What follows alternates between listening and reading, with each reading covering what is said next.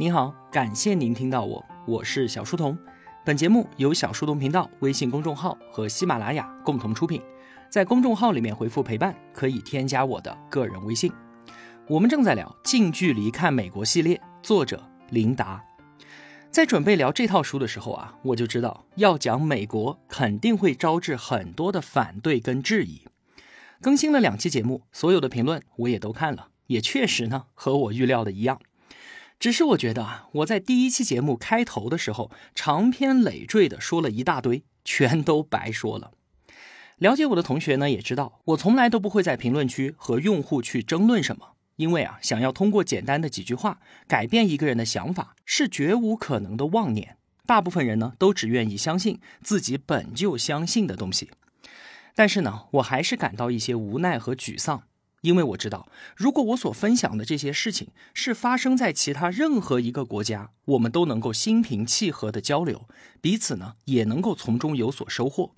但是啊，只要一提到某国，升腾的怒气就会将理性淹没，叙述变成了美化，评价变成了恭维，肯定变成了谄媚，兼听则明的雅量被彻底的抛弃。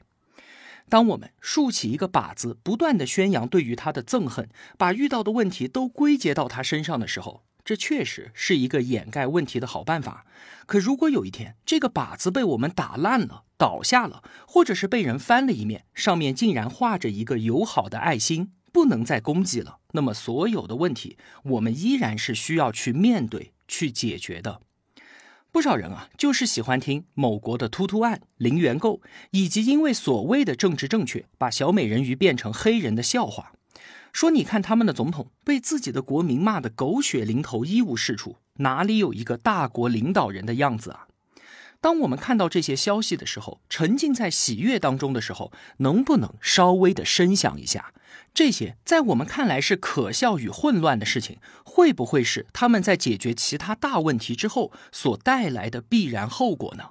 会不会是在追求一个他们自认为高价值的目标之后所付出的不得不承受的代价呢？我们是关注这些大问题、大目标更有益处呢，还是紧紧地盯着这些后果与代价，通过嘲笑对方填补自己空洞的傲慢更有益处呢？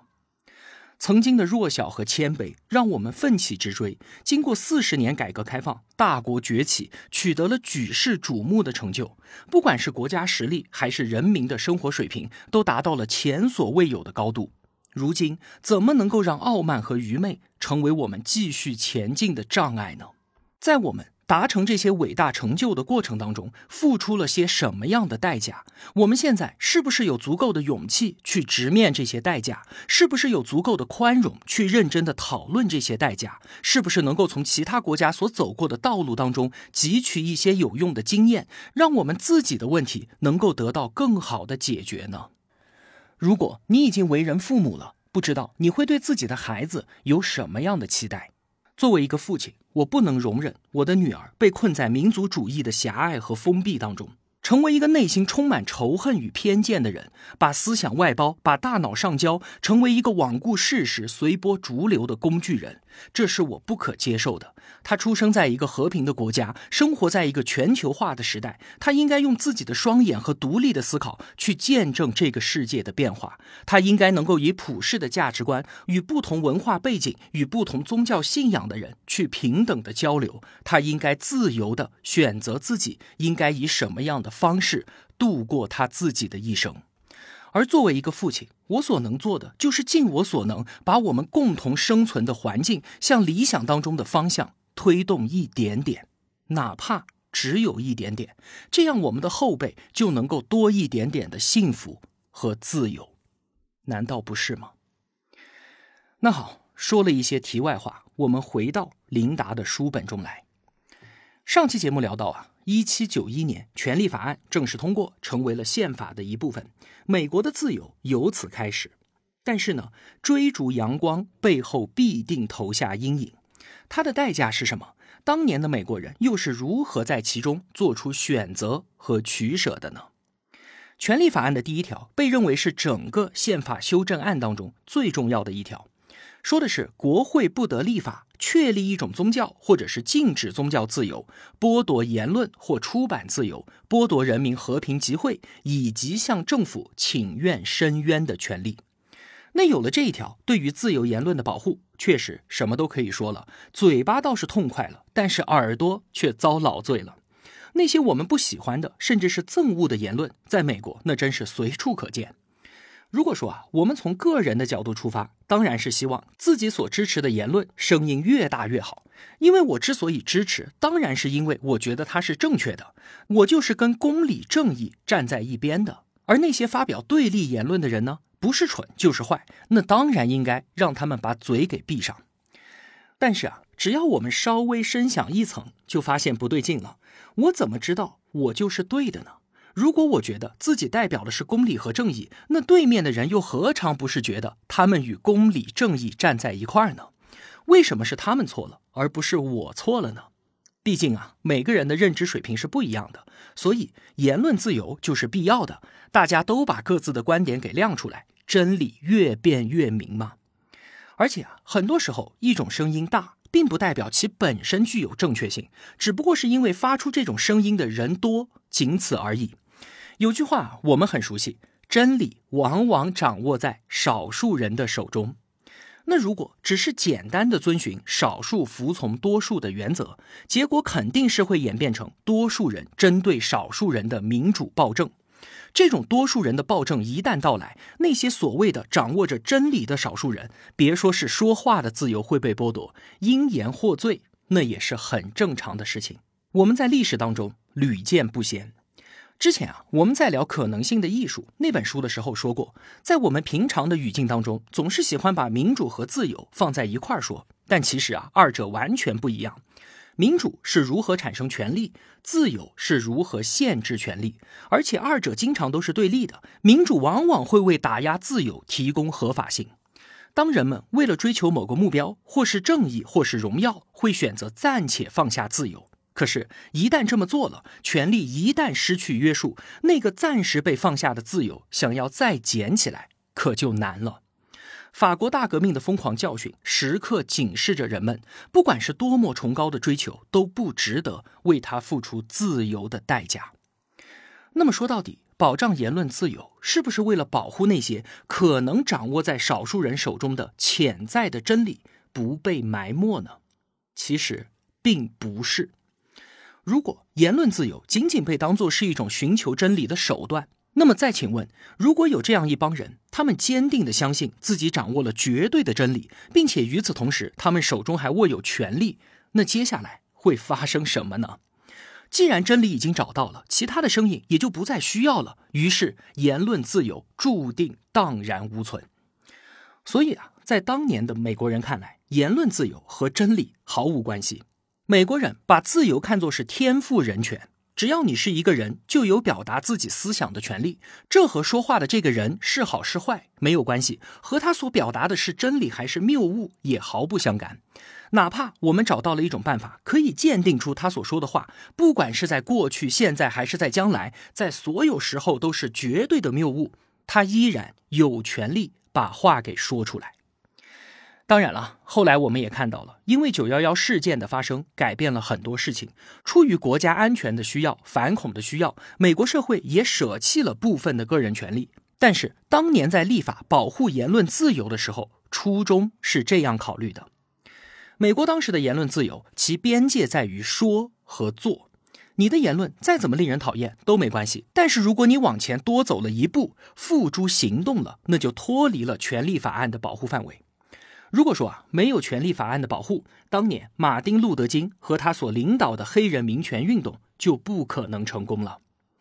上个世纪啊五六十年代之前，尽管罪恶的奴隶制已经废除一百多年了，但是生活在这片大陆上的黑人依然备受歧视和压迫。他们没有平等的享受教育、医疗的权利，没有办法自由的选择住所，因为有种族隔离制度，更没有投票、选举这些政治权利。马丁·路德·金呢，他就坚持以非暴力的方式呼吁种族平等，争取黑人权利。一九三六年，他在华盛顿发表著名演说：“我有一个梦想”，并且领导了有数十万人参与的大规模游行，将民权运动推向了高潮。最终促使民权法案和选举权利法得以签署，为黑人争取到了完整的公民权利。后来呢，他被一名白人种族主义者暗杀。当年啊，我们的毛主席还发去了唁电。所以呢，我们尽管大部分人并不知道他是做什么的，但是啊，对于马丁·路德·金这个名字还是极为熟悉。这是运用言论自由的正面实例。尽管当年声势浩大的民众运动让美国政府是伤透了脑筋，但是他们对于马丁·路德·金也没有办法，因为他是合法的。他因为坚持非暴力原则，还获得了诺贝尔和平奖。后来呢，又被评选为影响美国一百个人物当中的第八名。他坚信，人们不可能通过邪恶的手段来达到美好的目的，邪恶的种子是长不出美好的树的。但是啊，像马丁·路德·金这样，在广大民众的簇拥之下，依然能够保持理性与克制的人是很少的。就在同时代，还有一个著名的黑人运动领袖，他叫做马康姆。他也是利用宪法所保障的言论自由，去唤醒黑人的人权意识。但是啊，他的主张是为达目的不择手段，甚至煽动暴力去对待那些被他看作是恶魔的白人。即便如此，哪怕他再煽动暴力，只要他没有付诸于行动，没有真的去使用暴力，那么他就是合法的。当时呢，肯尼迪总统是鲜明的支持黑人民权运动的，并且极力推动国会立法，彻底解决这件事儿。后来啊，他遇刺身亡，举国震惊。就因为他的死，让不少原来持反对意见的国会议员转变了立场，最后民权法案才得以通过。可是呢，当时马康姆的嘴臭到什么程度？他说：“肯尼迪活该，真是恶有恶报。”顿时舆论大哗，就连他自己所在的伊斯兰教的教主都因此令他禁言三个月。但即便如此过激的言论，仍然在宪法保护的范围之内，他依然是合法的。马康姆啊，最后的结局也是个悲剧。后来，在他开始相信黑人和白人可以相互尊重、共同生活的时候，当他开始转向温和，可以冷静地思考马丁·路德·金的理想的时候，激进派也就开始憎恨他了。最后，马康姆被枪杀在了演讲台上。尽管权利法案的法条就写在那儿，但是言论自由是不是也应该有边界呢？其实从一开始啊，他们就在思考那些煽动暴力、煽动犯罪、有可能危害个人和国家安全的言论。是不是也应该管一管呢？所以啊，在上个世纪初的时候，最高法院就在言论的合法与非法之间画下了一条线。如果说言论造成了清楚与现实的危险，那么该言论的发表者就要遭到政府的惩罚。可是新的问题随之而来：怎么判断现实与清楚呢？如果这个标准是浮动的、是摇摆的，那么法院就可以依据这一条，把言论自由的范围收缩得很窄。以至于啊，在一九一七年的时候，有一位曾经四次以社会主义身份竞选总统的工人领袖金德布斯，就因为他站在大街上公然反对第一次世界大战和宣扬社会主义，被捕入狱。其罪名竟然是煽动叛变和阻碍美国征兵。随后呢，美国最高法院又认定美国共产党阴谋颠覆政权罪。因为其领导人宣扬武装革命、暴力推翻政府，那如果按照这样的方式发展下去的话，美国人很快就将失去他们引以为傲的言论自由了。后来，法官们发现，其实美国共产党人所宣扬的武装革命，更像是在宣传一种信仰，它所引起的危险并不是清楚而现实的。因此，他们就在这个原则之前又加了一个规定。只有当言论所宣传的暴力引发了迫在眉睫的非法行为的时候，那么政府才有权干预。此后啊，整个美国社会对于言论又回归到了非常宽松的状态。在金德布斯被判几十年之后，人们再回顾这个案子，已经觉得完全不可思议了。所以到了上个世纪六十年代，无论是煽动反越战，还是宣传什么主义，都已经是公认的言论自由的范畴了。这也是当时黑人能够取得民权运动胜利的基础。最高法院在解释言论自由条款的时候啊，做出了清晰与现实的危险测定这个原则，以及危险要以迫在眉睫为标准。如果没有这一原则和标准，那只要是对政府不满，呼吁大家反对政府的某项政策，就难逃颠覆政府的罪名了。从此啊，美国几乎也就杜绝了因言获罪的事情发生。那除了自由之外呢，还有一个意外的收获，就是美国几乎没有什么地下的秘密政党，因为没必要了嘛。所有的政党都可以堂而皇之的宣传自己的主张，反正民众都在那儿，任由你去呼唤。至于能不能呼唤得起来，就全看你们各自的本事了。话说啊，美国当年还存在一些民兵组织，他们自称是爱国主义者，随时都在向民众警告联邦政府正在扩大自己的权力，使人民逐步丧失自由。他们反对税收，指责官员贪污腐败，反对政府管制枪支，声明自己成立的宗旨是在政府背叛人民的时候拿起武器来自卫。在琳达去到美国之后的一九九六年，他在书店里面啊看到了某个民兵组织出版的一本训练手册，简单翻阅了一下，大惊失色啊！里面教你如何使用爆炸物，如何对于国家的经济运输和通讯体系进行破坏性的攻击。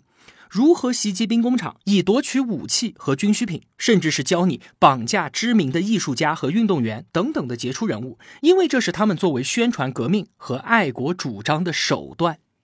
看到这些啊，琳达简直惊呆了。他不断的问旁边的人：“这本是合法的出版物吗？”旁边的人看了一眼，只轻描淡写的回了一句：“这家伙疯了。”然后就把书扔到一旁。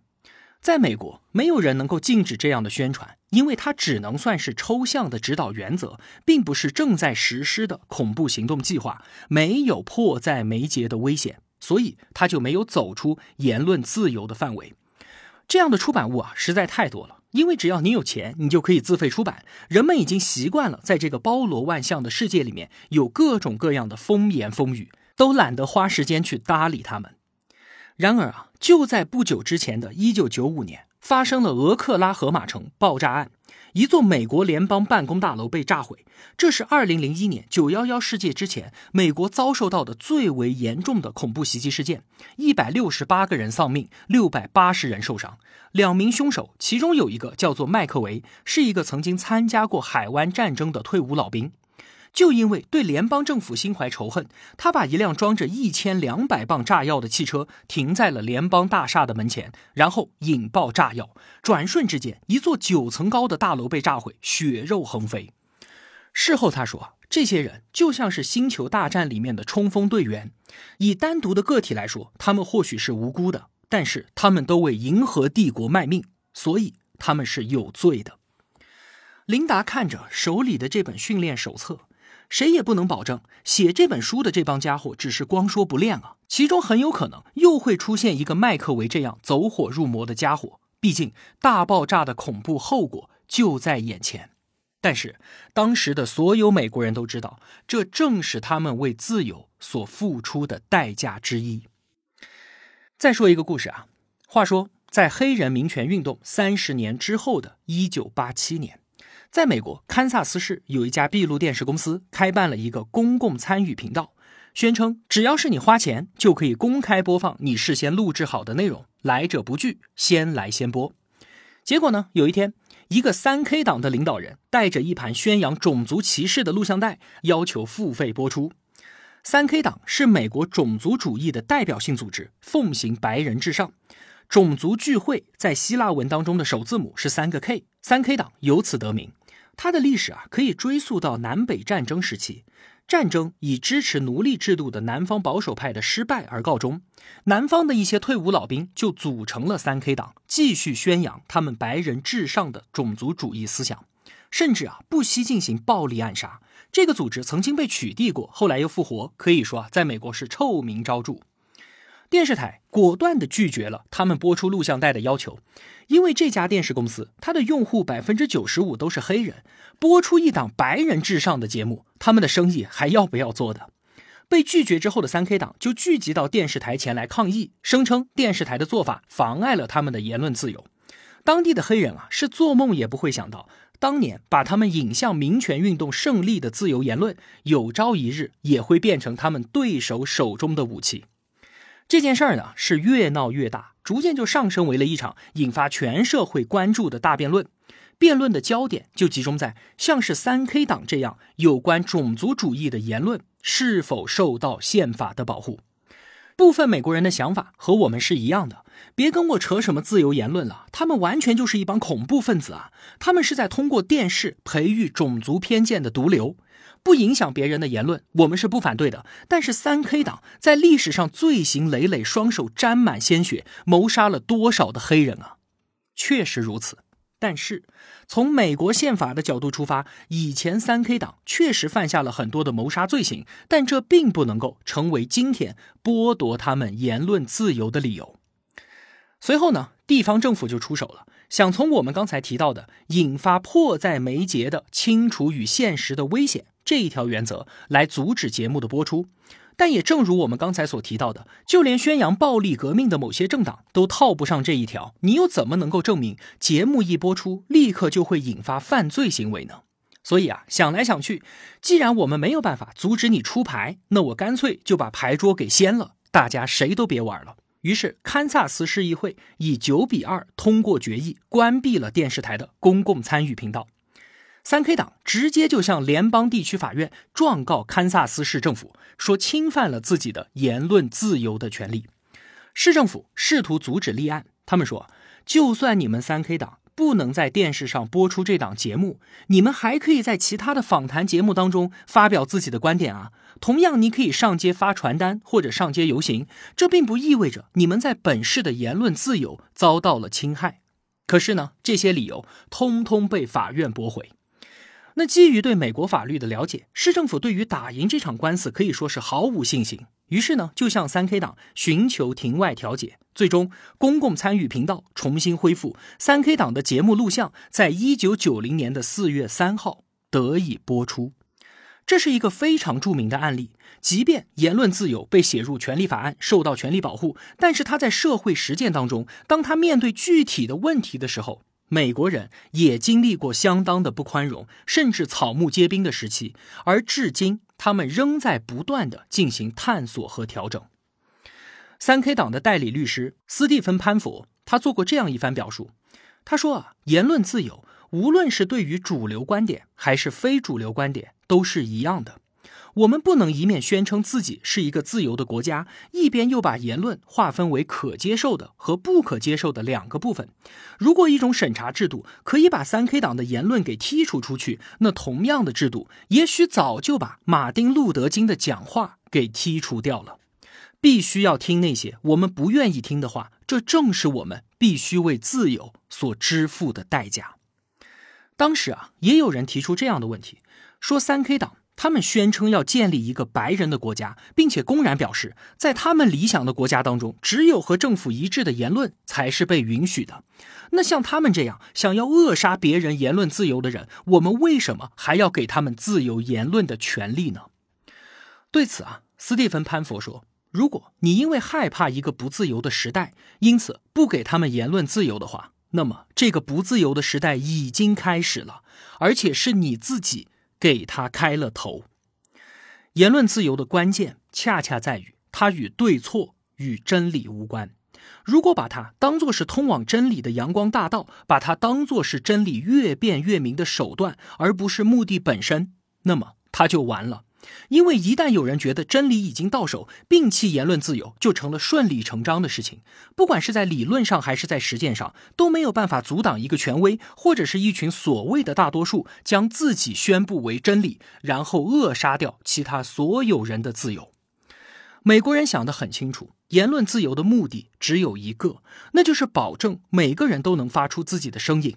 他们不希望社会当中只存在一种声音，哪怕。它是所谓的真理，能够真正理解言论自由的原则，以及甘愿为此支付代价，这是一件很了不起的事情。真的，当我们面对它的时候，远比我们想象中的要困难得多。其实，即便在当下，那些呼唤言论自由的人，也少有真正思考过这些代价的。有人假借柏拉图之名，曾经说过这样一段话，在网上流传的很广，可能啊，你也听说过。他说：“如果尖锐的批评完全消失，温和的批评将会变得刺耳；如果温和的批评也不被允许，沉默将被认为是居心叵测；如果沉默也不被允许了，那么赞扬不够卖力将会是一种罪行；如果只允许一种声音存在，那么唯一存在的只会是谎言。其实啊，在做内容分享这么多年之后，我也才真正的理解这句话的含义。我不同意你所表达的观点，但是我坚决捍卫你说话的权利。允许不同的声音共存，这是现代文明社会的一个标志。无论是对于社会整体而言，还是对于单独的个体来说，这都是一件幸事。好了，今天就说这么多了。近距离看美国，您可以通过音频旁边的连接直接购买到这套书。我是小书童，我在小书童频道与您不见不散。